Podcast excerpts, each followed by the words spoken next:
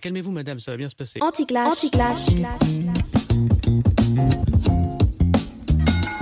Je voudrais d'abord que vous vous calmiez, ce qui nous ferait plaisir. C'est rétrograde. Vous êtes, mais vous êtes dingue. Non, oui, je trouve ça normal que les gens puissent s'exprimer.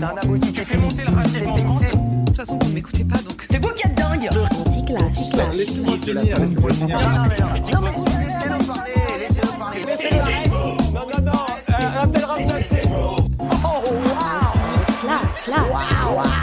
Bienvenue dans Anti-Clash, une émission qui va au fond des sujets polémiques sans tomber dans le clash. Une émission qui insuffle une culture du dialogue même lorsqu'on n'est vraiment pas d'accord. Je suis Raphaël Tisblatt. Je suis Olivier Fournoux. Nous allons animer cette émission à deux voix, Raphaël et moi. Nous sommes tous les deux des praticiens du dialogue. Et au départ, nous sommes tous les deux sidérés par le manque de dialogue aujourd'hui sur les médias et dans la société. Soit les personnes en désaccord ne se rencontrent pas, soit ils se rencontrent, mais soit vont au clash, soit font un collage de monologues les uns à la suite des autres, sans jamais entrer en dialogue. Ici, nous allons explorer un autre modèle. Avec nos invités qui sont en désaccord sur un sujet, nous allons dépasser les confrontations stériles, essayer de mieux comprendre les désaccords, mieux les décrire, et explorer, quand c'est possible, sans obligation d'y parvenir, les éventuels accords sur tel ou tel point. Alors aujourd'hui, nous allons parler d'écriture inclusive, un sujet qui semble s'être ajouté depuis quelques années à la liste des sujets identitaires. Sans doute parce qu'elle vise, comme son nom l'indique, à inclure des groupes de personnes, des identités qui s'estiment jusque-là exclues. Et parce qu'elle a pour objet la modification des règles et usages de l'écriture et donc de la langue, élément très fort d'une identité culturelle. Et comme tous les sujets identitaires, euh, celui-ci suscite bien des antagonismes, incompréhension, radicalisation. Les promoteurs de l'écriture inclusive traitent souvent ces contenteurs de réacs sexistes ou transphobes, et euh, ces derniers traitent souvent les premiers de dangereux idéologues qui nient l'histoire, par exemple. Alors, l'écriture inclusive, ou plutôt les pratiques d'écriture inclusive, sont-elles un facteur d'anarchie ou de progrès? On va ici tenter de reprendre cette conversation, comprendre d'où viennent nos différences de positionnement et, et voir s'il est possible de faire coexister les différences de point de vue. Pour dialoguer sur ce sujet, nous avons invité deux invités, Chloé Lux. Bonjour. Bonjour. Vous êtes cofondatrice et codirectrice de l'Université de la Pluralité, une organisation à but non lucratif dont la mission est d'explorer les futurs alternatifs en mobilisant les ressources de l'art, de l'imaginaire. Et Samy Biazoni, bonjour.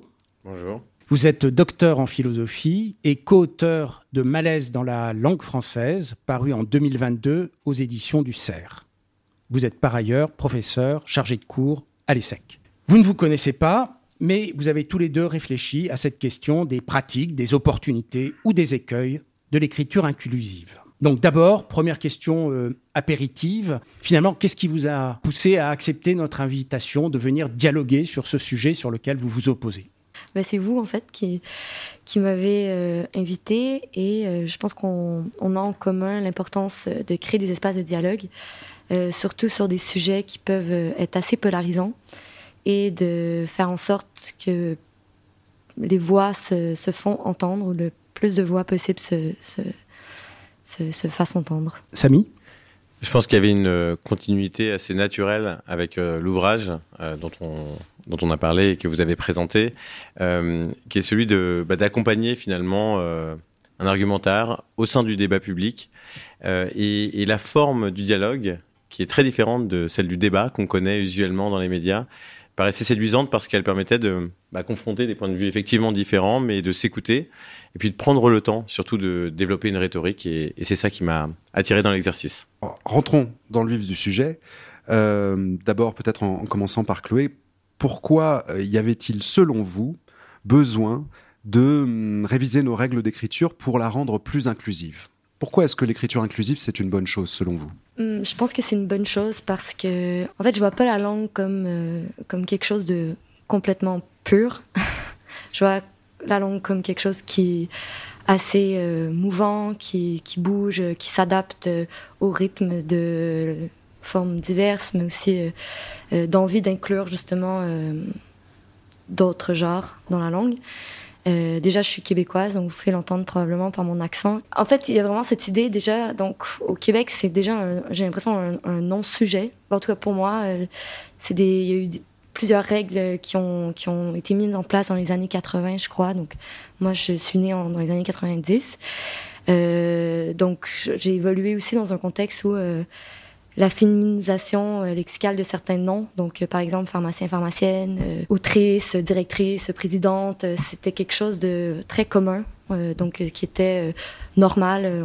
On, disait, on, disait aussi professeur, donc on, nous apprenait à l'école de, féminiser finalement les, les postes de de, de, de personnes qui nous entouraient. Et par la suite, donc, en arrivant donc, en France, bon, je vais pas raconter mon parcours de vie, mais juste, euh, en, gros, j'ai l'impression, moi, déjà que la langue française, c'est, euh, elle est pas neutre, en fait. La langue française, pour moi, elle est, elle est, euh, en fait, elle est, elle est masculine. Donc, euh, c'est des accords où on, dit que le masculin doit dominer sur le, sur le féminin.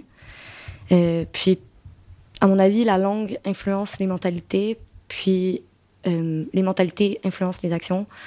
Et je travaille justement sur un projet actuellement sur comment passer euh, la parole en public, parce que je trouve qu'il y a quand même une domination euh, énorme de la langue, ben, en fait de la parole masculine, surtout dans les espaces publics et même dans les espaces euh, d'économie sociale et solidaire dans lesquels on, agit, donc même avec l'association. On va revenir sur, tout ce que, vous avez pu évoquer, mais d'abord pour passer la parole à Samy, pourquoi, selon vous, ces nouvelles règles d'écriture sont un problème pour la langue française et voire pour la société?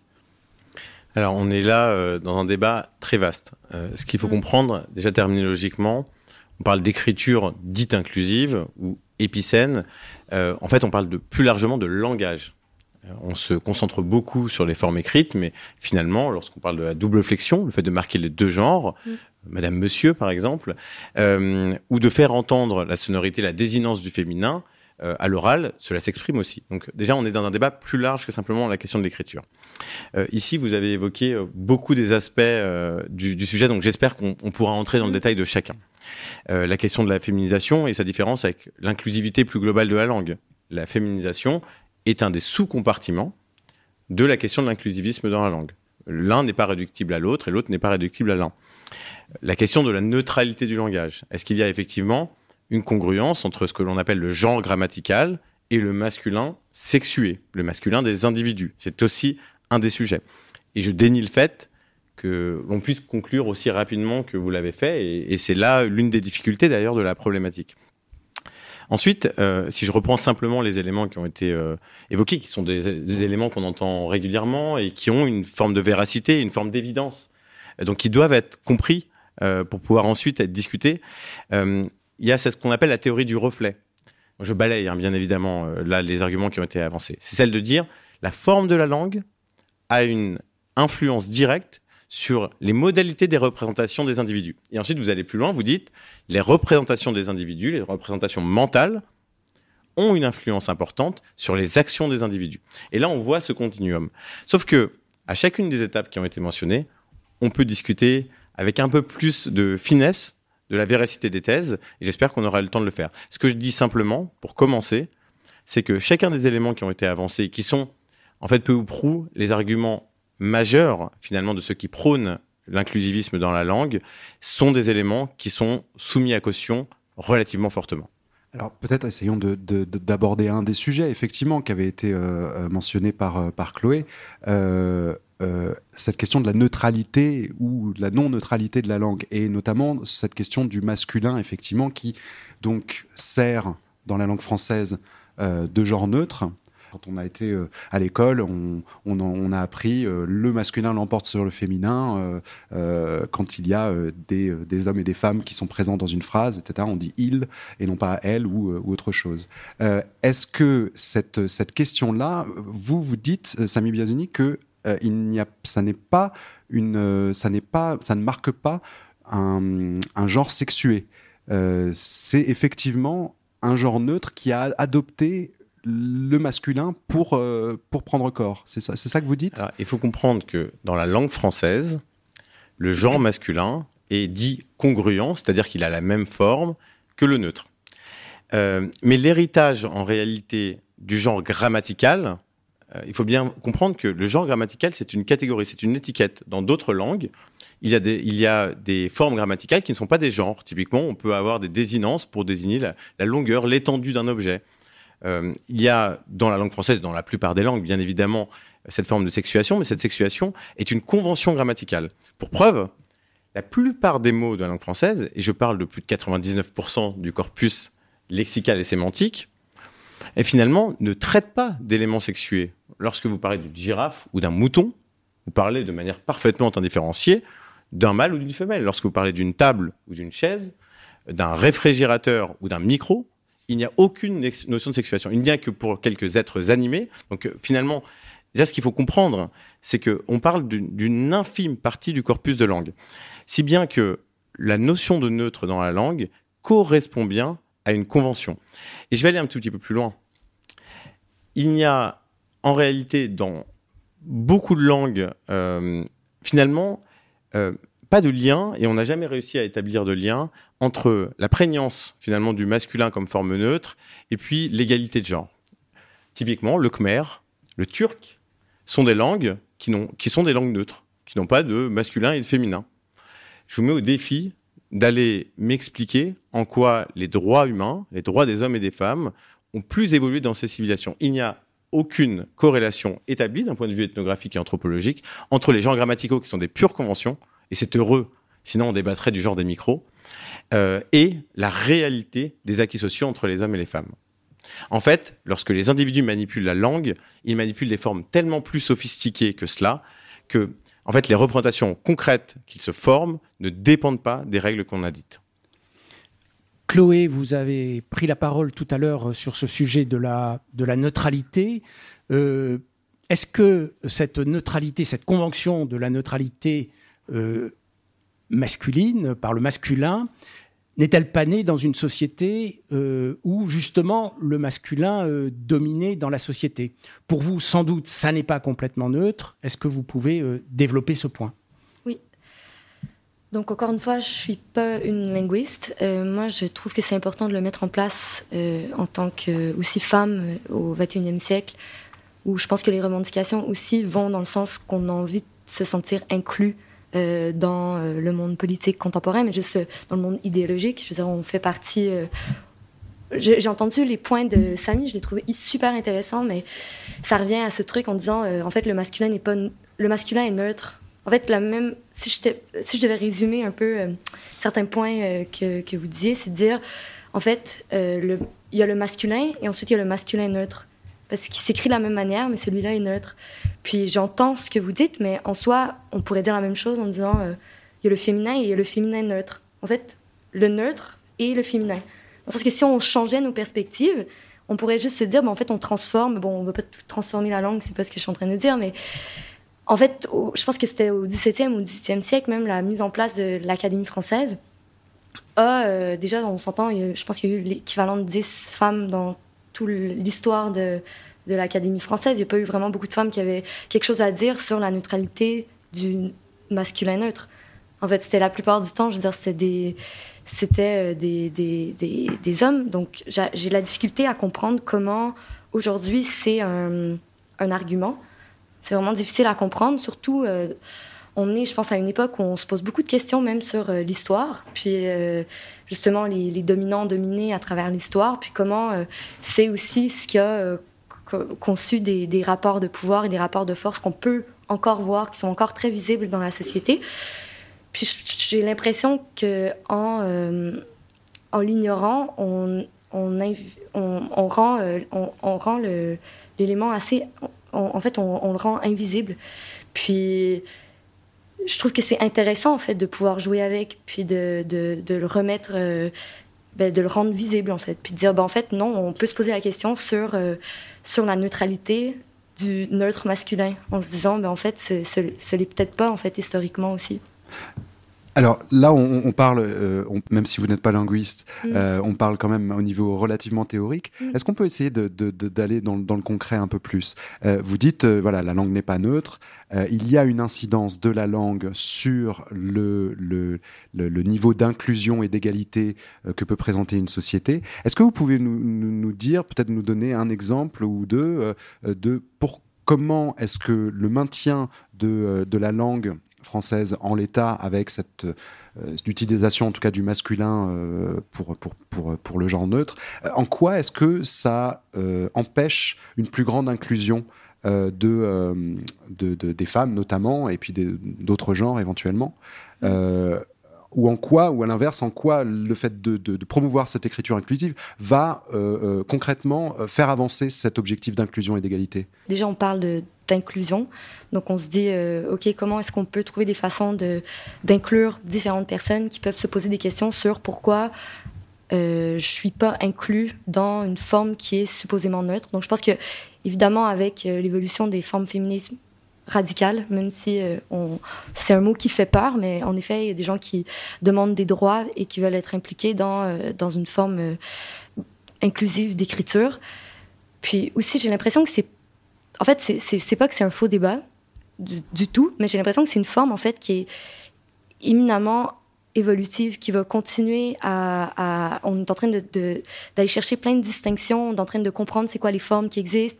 Euh, ça nous donne la possibilité en tant que femme, mais aussi en tant que euh, euh, non genrés, euh, de se poser des questions sur euh, comment euh, comment est-ce qu'on on- comment est-ce qu'on se place nous dans dans ce- cet écosystème. Puis on peut jouer aussi un peu avec avec euh, ben, avec la langue justement. Puis on peut se dire bon comment on, on essaie de développer des nouvelles formes dans lesquelles on pourrait se sentir aussi euh, représenté. Euh, Samy euh, Biazoni, j'aimerais bien vous entendre sur ce sujet de l'évolution des langues. Pourquoi les langues ne pourraient pas évoluer aussi avec euh, les citoyens et pas seulement avec l'Académie française? La, la langue, après tout, est vivante. Elle peut venir de la société. Les langues doivent absolument évoluer. Mm. Euh, et personne ne le nie, et surtout pas l'Académie française. Si l'Académie française le niait, elle ne comprendrait rien à la formation des langues. En fait, les langues se construisent dans une dynamique qu'on qualifie euh, d'organique.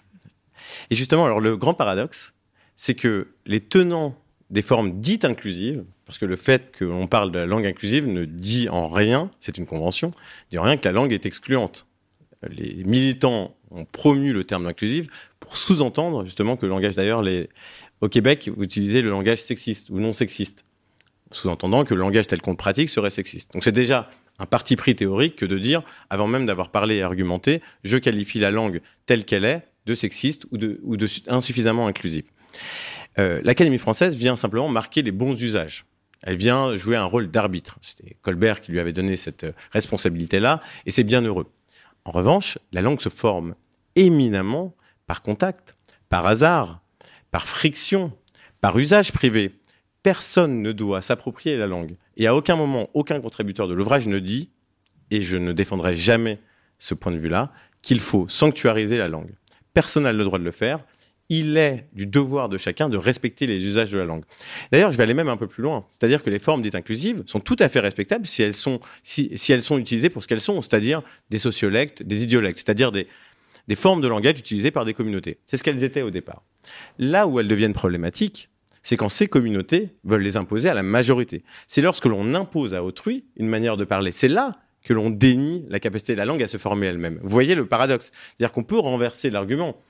La langue dite inclusive, c'est l'exigence vis-à-vis de tous les locuteurs d'adopter un positionnement par rapport à la langue. C'est exactement l'inverse d'une langue qui se fait elle-même.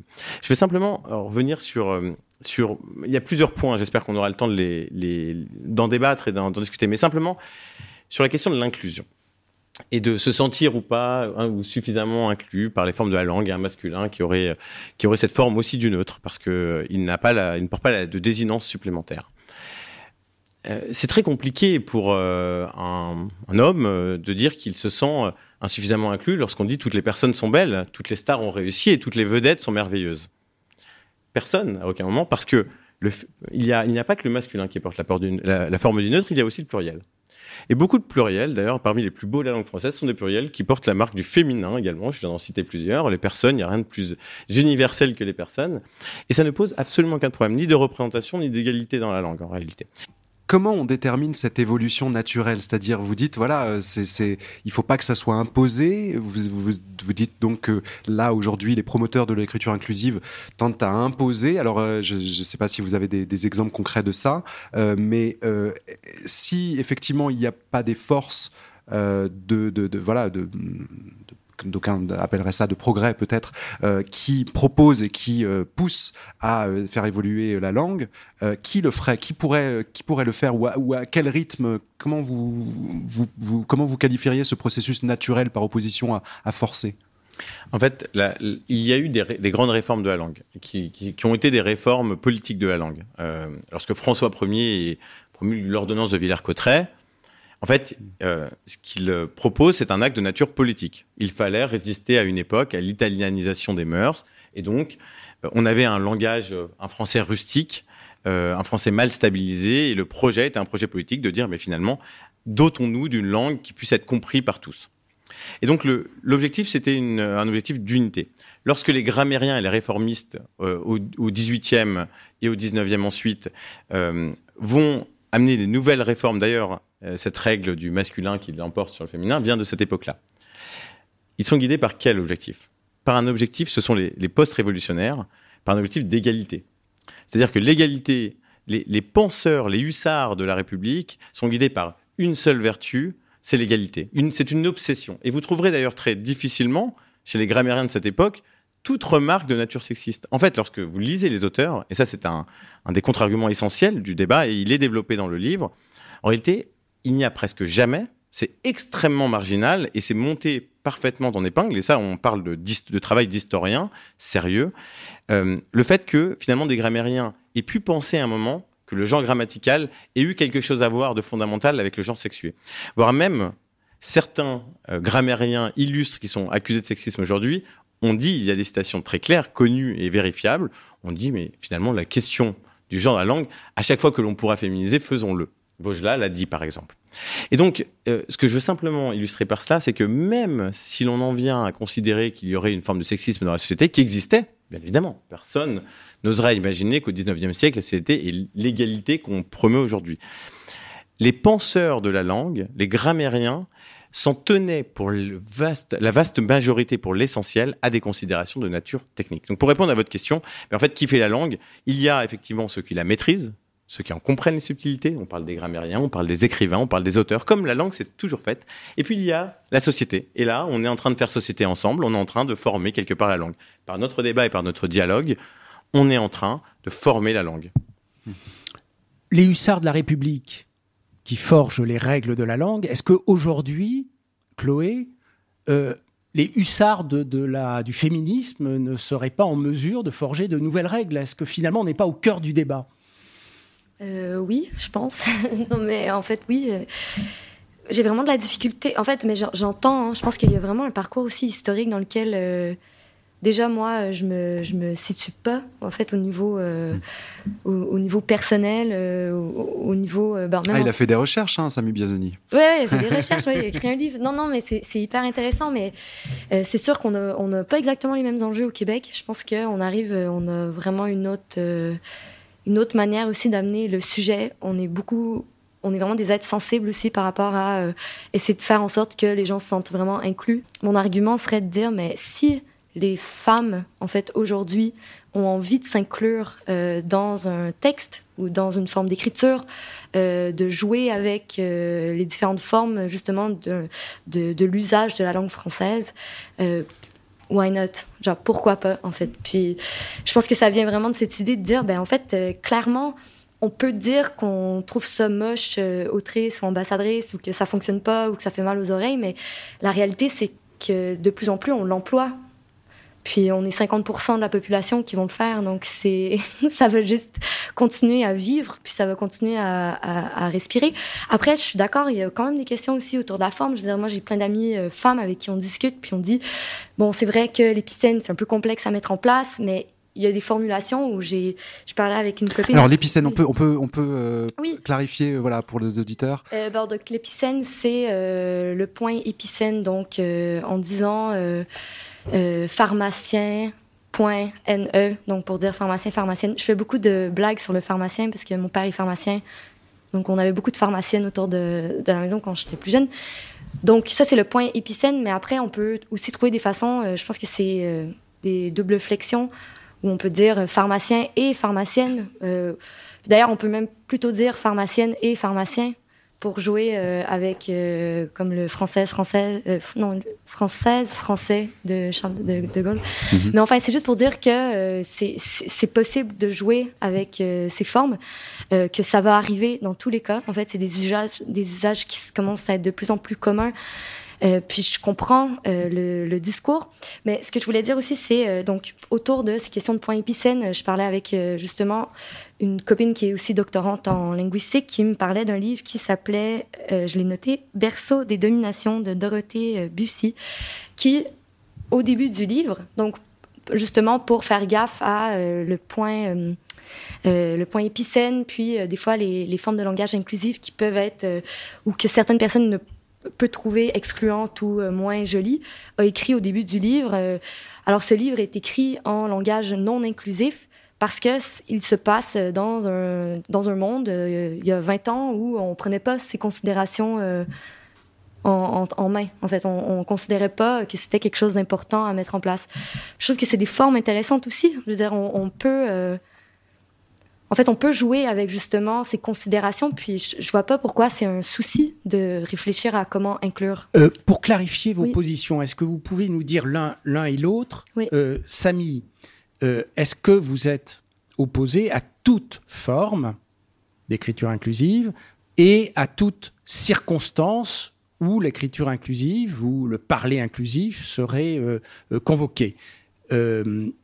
Et finalement, à un moment, vous avez parlé du fait d'imposer euh, la règle à tous. Est-ce que finalement, c'est pas ça euh, plus que l'existence euh, de moments d'écriture inclusive et de certaines formes d'écriture inclusive qui vous gênent? Est-ce que c'est pas le côté imposé? Et Chloé, est-ce que vous pourriez nous dire en face, en miroir, est-ce que c'est ça votre position d'imposer en toutes circonstances et pour toutes ces formes l'écriture inclusive à l'ensemble de la société pour essayer de bien préciser vos positions Non, euh, je pense avoir commencé à y répondre. Euh, mon propos serait parfaitement incohérent si euh, je déniais à quiconque l'usage de la langue qui lui plaît. Donc la réponse est dans cette affirmation-là. Moi, ce que je dénie parfaitement, c'est ce mouvement d'exigence vis-à-vis des locuteurs. Aujourd'hui, vous êtes jugé, et ça c'est un point essentiel, on n'a pas parlé pour l'instant des conséquences, on a parlé des origines. Et encore, on n'a pas fait le tour des arguments qui viennent euh, appuyer finalement euh, l'emploi de l'inclusi- de l'inclusivité dans la langue. Mais si on s'arrête un instant sur les conséquences, l'une des conséquences les plus évidentes, elle peut paraître un peu théorique, mais en réalité elle est très fondamentale. Et, et en fait, euh, avec l'exemple de pharmacienne et pharmacien, vous m'avez donné le rebond le plus parfait que j'ai pu espérer. Euh, on perd ce que l'on appelle la neutralité axiologique du locuteur. La langue, en fait, elle est neutre. Et je vais vous le prouver. Lorsque je parle, et lorsque toute personne parle dans cette enceinte, vous ne pouvez préjuger du propos que je vais tenir. Vous ne pouvez pas savoir, avec quels que soient les, termes que j'emploie, de la langue usuelle, j'entends, si je vais être un odieux sexiste, un réformiste absolu, un universaliste ancien, euh, ou un radical, euh, un radical euh, néo-progressiste. C'est impossible. Pourquoi? Parce qu'en réalité, la langue est véritablement neutre. C'est-à-dire que les termes que je vais employer, euh, finalement, ne préjugent pas du propos que je vais tenir. Maintenant, mettons-nous dans l'acceptation, finalement, d'une forme inclusive de la langue. Je vais commencer simplement mon propos en saluant les individus. Et je vais dire, mesdames, messieurs. D'aucuns diront, mais vous avez commencé par mesdames. Très bien. Mais puisque nous, euh, féministes ou inclusivistes, nous considérons qu'il faut l'accord de proximité, Madame, Monsieur va, induire que s'il y a un participe passé après, vous allez l'accorder avec Monsieur. Vous venez donc renforcer la domination masculine puisque vous allez marquer deux fois la forme du masculin. Nous exigeons que vous placiez Monsieur avant de manière à ce que Madame soit correctement euh, accordée en proximité avec le participe passé qui suivra. D'autres diront, mais de toute façon, Madame, Monsieur, ce débat ne m'intéresse pas. Ce sont des vrais débats. puisque vous marquez la dualité de genre et que je viens affirmer la nécessité d'une non-binarité du genre. Vous êtes non inclusif, vous êtes même parfaitement excluant, puisque vous venez réaffirmer en marquant la double flexion qu'il y a des hommes et des femmes. Je ne me situe ni dans cette acception-là, ni dans l'autre. Et donc, j'exige de votre part que vous ayez des formes neutres. Puis on dira, comme euh, dans, le métro d'Amsterdam, vous savez, on dit euh, Madame, Messieurs et autres personnes présentes. Mais alors, dès lors qu'on dit Madame, Messieurs et autres personnes présentes, si vous voulez accorder, vous accordez selon quelle règle La proximité, vous retrouvez dans le premier problème. Qu'est-ce que vous placez en premier? Une règle de neutralité il faut changer les participes passés. Et là, on en vient aux formes marquées en X qui s'appellent les, qui s'appellent les formes neutres. Et vous voyez, cet effet d'entraînement n'a de cesse C'est de une progresser complexif- lui-même. complexification. euh, infini. Mm. C'est-à-dire qu'il y a des effets de cliquer. Si l'on veut être parfaitement inclusif, en réalité, on ne l'est jamais suffisamment. On parle du genre aujourd'hui. Mais aux États-Unis, vous connaissez probablement le débat, euh, la langue euh, est jugée insuffisamment inclusive si elle n'est que non genrée. Les races demandent à être présentes dans la langue. Si bien que le New York Times, mais aussi un certain nombre de journaux aujourd'hui, écrivent le mot black avec un B majuscule, écrivent white avec un W minuscule, au motif qu'il faudrait rééquilibrer les inégalités dans la société. C'est une autre revendication d'inclusivité et cela ne cesse jamais. Déjà, dans ce que vous venez de dire, j'entends radical, complexifié. J'entends des mots qui font, euh, en fait, qui font, qui font quand même peur. Dans le sens que, pas peur, dans le sens euh, peur, mais dans le sens que ça, ça, ça nous met face à quelque chose qui semble être un énorme euh, souci, un, énorme enjeu, que, que, que c'est grave que j'emploie le mot yel pour définir euh, en fait, quelqu'un qui, qui se définit comme non-genré. Puis, que tout le monde euh, me dise que j'ai un positionnement politique, euh, alors qu'on trouve plein d'autres manières de se positionner politiquement dès qu'on met euh, trois mots euh, un à la suite de l'autre. Puis d'ailleurs aussi, en tant qu'anglophone euh, de langue maternelle, déjà, moi je trouve que le, français, c'est une langue qui est assez compliquée.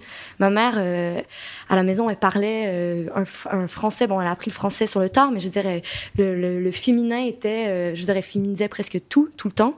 Euh, puis elle, elle confondait justement les accords, les genres. euh. Bon, c'est peut-être pas euh, le meilleur exemple, mais c'est juste pour dire que, en fait, dans cette idée de complexification, j'ai de la difficulté à, à voir comment ça va complexifier plus.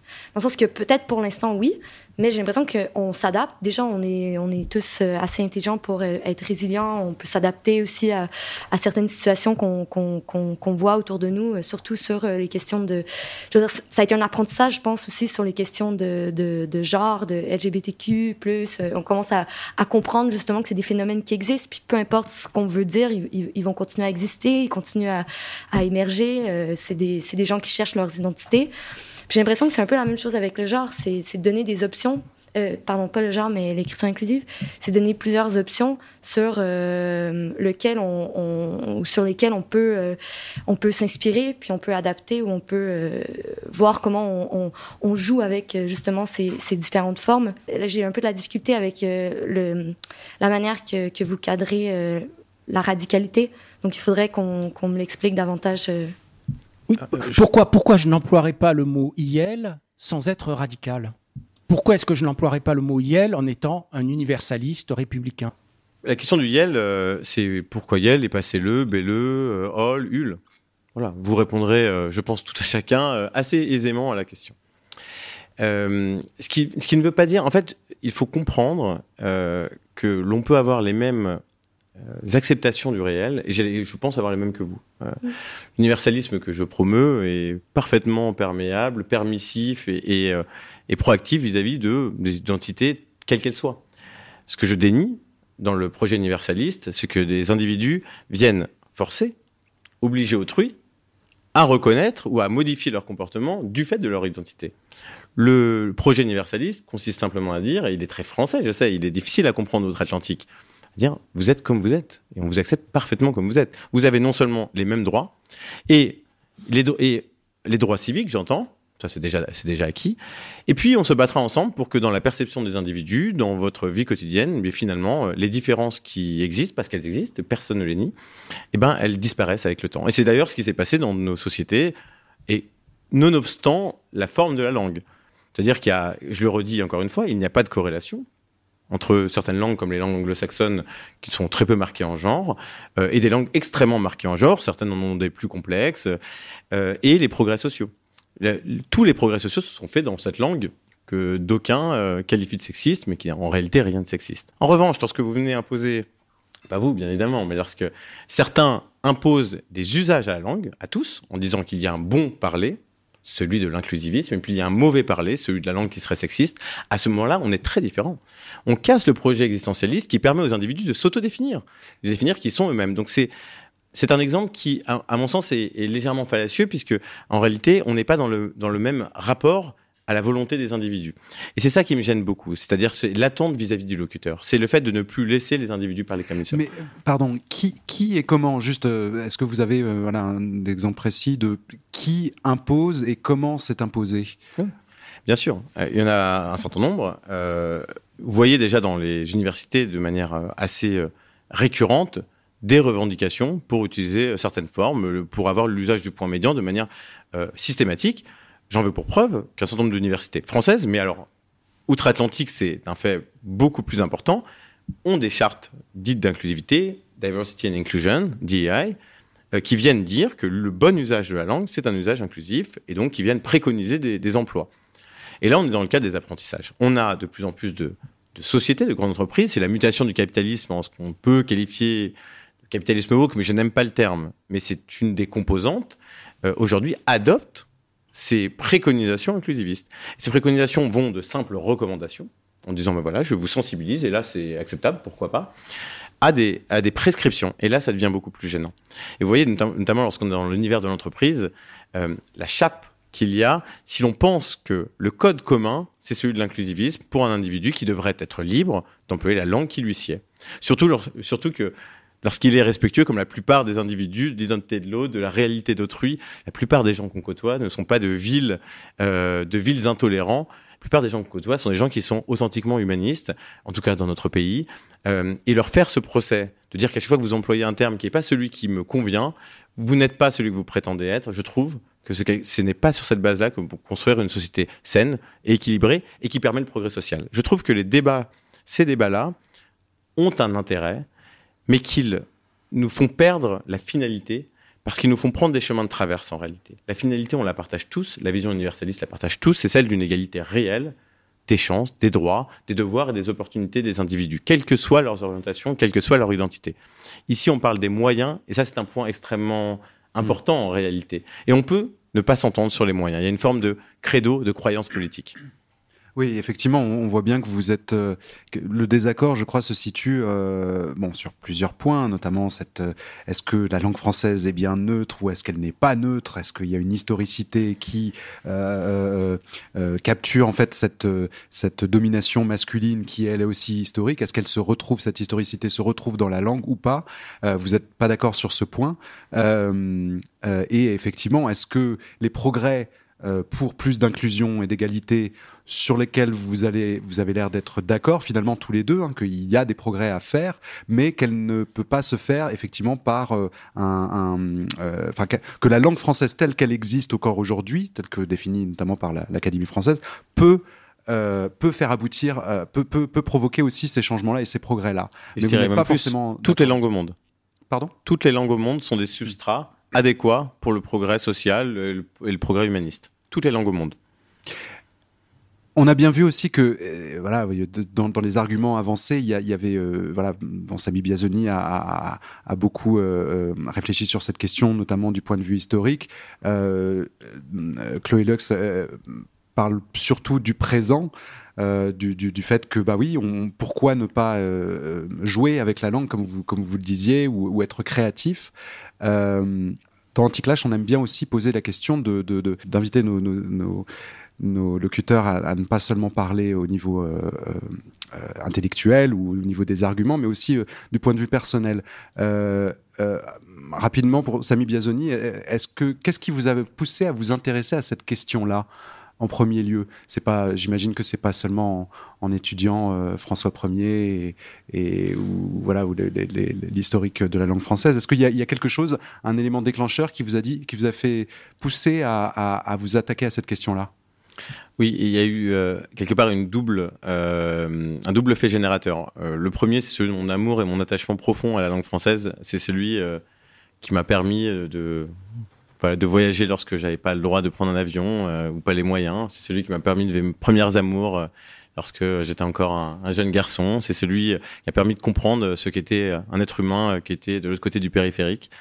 Et c'est celui qui m'a compris, qui m'a permis de devenir humain lorsque j'étais un petit garçon euh, euh, très très éloigné de ces problématiques. Et, et cette liberté absolue de la langue, euh, eh ben, je lui voue un culte, un amour euh, profond et sincère. Euh, et donc j'ai un attachement assez viscéral finalement à la langue. Et puis c'est aussi un intérêt pour les phénomènes qui sont les phénomènes liés aux, aux évolutions et revendications identitaires. J'ai écrit un certain nombre de textes sur les sujets, sur ce sujet fascinant. Parce que en fait, on se rend compte que les antagonismes finalement entre personnes de bonne composition comme on est aujourd'hui, euh, et je le répète, ne se font pas sur les finalités. La théologie, la téléologie de, ces questions-là est acquise. Nous cherchons la même chose. Nous sommes en désaccord sur les moyens d'y parvenir. Je, fais partie de ceux qui considèrent que nous ferons plus de dégâts par ces chemins de traverse que nous ne ré- résoudrons de problèmes. Et vous, vous pensez, euh, euh, et peut-être à juste titre, puisque personne ne détient la vérité. En revanche, il y a une vérité sur un certain nombre d'éléments, d'arguments historiques, contre-historiques ou philosophiques. Et là, on peut débattre. Euh, pour le reste, on est dans une forme de conviction politique. Et donc, euh, étudiant ces, ces- ces questions et ces revendications identitaristes et minoritaristes, j'en suis venu à m'intéresser à cette question de la langue, finalement, par convergence entre ces deux centres d'intérêt. Vous avez touché déjà, mais juste rapidement, les dégâts que ça peut causer, vous, vous résumeriez ça comment? Un, bah, la perte de cette neutralité axiologique que, que j'évoquais.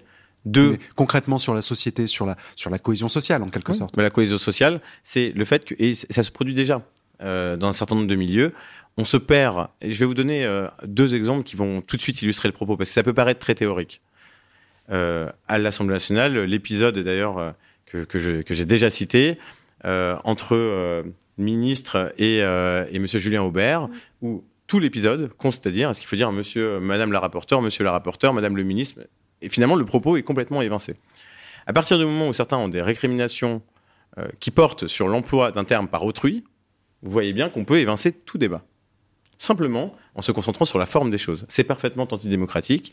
Et donc ça, c'est un, des- un des dommages euh, que produit, produisent ces débats, qui sont des dévoiements finalement de ce qui importe, qui sont les discours politiques et les discours fondamentaux et argumentatifs. Donc ça, c'est un premier exemple.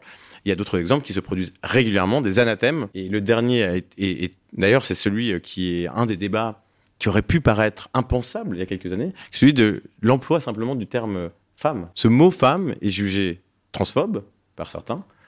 Et donc, les féministes eux-mêmes, aujourd'hui, vivent une scission en leur sein entre celles qui, disent, mais finalement, euh, une femme est une femme et on ne peut pas être féministe sans féminité et sans affirmation de l'existence même de la terminologie de femme, et d'autres disent, dire femme et ne pas élargir l'acception de femme, et donc, dans certains usages, dire euh, personne qui menstrue, ou euh, c'est quelque chose de transphobe. On est là dans un débat qui porte bien sur la forme de la langue. Ça, c'est un débat directement lié à la question de l'inclusivité dans la langue. Et vous voyez toutes les difficultés et toute la rancœur qu'il peut y avoir, alors que fondamentalement, ce sont des personnes qui, pour beaucoup, portent un idéal qui est tout à fait noble et qui s'entendent sur le fond, mais qui vont passer des, temps infinis à débattre de la forme plutôt que du fond. Chloé, pour vous, là aussi, euh, qu'est-ce qui vous a poussé à, vous intéresser à cette question et puis à adopter euh, notamment certaines formes, en tout cas d'écriture inclusive? Est-ce que est-ce qu'il y a eu un moment euh, dans votre vie, dans votre parcours, qui vous a fait, euh, qui vous a poussé, qui vous a fait comprendre qu'il y a été un élément déclencheur peut-être de, cette pratique? Oui. Mais avant toute chose, j'aimerais juste revenir sur ce fameux moment avec au Sénat avec euh, Monsieur Julien. L'Assemblée nationale. Ouais, à l'Assemblée nationale, oui. Euh, en fait, je comprends, mais ce que je trouve un peu étrange quand même, c'est, j'ai l'impression, parce que j'ai écouté, mais euh, ça fait un moment, que c'est en 2017, je pense. C'est un peu après. je- Ouais, peut-être un peu après. 2018. en fait, euh, la femme disait euh, à Monsieur Aubert En fait, je suis une présidente. Appelez-moi Madame la présidente. Puis le député ne voulait pas l'entendre, ne voulait pas l'appeler Madame. À un certain moment, je veux dire, on peut débattre sur le fait que là, c'est plus un vrai débat, mais que tu vois que ça enlève des vrais sujets. C'est quand même un vrai sujet quand on manque. euh, il y a un peu un manque de respect envers une personne. Tu me dis, euh, en fait, vous me dites, euh, moi, je suis directrice d'une association. Vous me dites, non, vous êtes un directeur d'association. Vous êtes une directeur d'association, mais en fait, non, c'est, pas comme ça que je me considère. Puis, on a envie de passer à autre chose pour pouvoir rentrer dans les vrais débats. Donc, c'est sûr que c'est, un peu particulier. Puis, aussi même sur la question des cohésions sociales et du bon, du mauvais parler, puis de la... En fait, même en tant que québécoise, on l'entend dans, dans mon accent, on l'entend quand je m'exprime à différents moments où euh, j'ai peut-être pas un bon, un, bon français, où on, me corrige souvent sur, euh, sur la manière que je dois dire certains mots. J'ai l'impression que c'est un peu la même chose avec beaucoup de personnes qui viennent d'origines différentes en France. Je pense que l'égalité au niveau de la langue, de l'expression, elle, elle est pas du tout euh, euh, visible en fait. Je pense que c'est complètement faux de dire qu'il y a une égalité au niveau de l'expression de, de, tous et de toutes. Je pense que c'est- faux que tout le monde est d'un pied d'égalité dans le monde. Je, je pense qu'il y a vraiment... euh, ça n'existe pas. Je pense que la langue, elle est déjà très complexe, puis elle crée déjà des barrières, puis je pense qu'on identifie rapidement euh, d'où viennent les personnes par rapport à leurs accents, leurs expressions, les mots qu'elles emploient. Puis pour revenir sur la... euh, en fait, le moment, la première fois que j'avais vu une, écriture inclusive, je me souviens, c'est ma coloc en 2017, quand j'étais à Paris. Elle est arrivée à la maison, elle, elle était directrice d'assaut aussi, puis elle est venue pour m'expliquer, voilà, ça c'est le point médian qui existe. Donc il faut, puis elle m'a montré un peu les différents emplois. On avait une, ardoise, donc il m'expliquait comment faire, euh, comment ça fonctionnait. Je me souviens au début, je, je trouvais ça complètement dingue. euh, Je me disais, mais comment est-ce qu'on va mettre ce truc en place? C'est vraiment compliqué. euh, Je j'arrive pas à comprendre le phénomène. Puis évidemment, comme toute chose, ça s'apprend, ça se met en place, on s'habitue. Euh, ça devient fluide, flexible. euh, en fait, tu- nous, on, on l'a intégré dans notre association quand on l'a créé en, en 2018.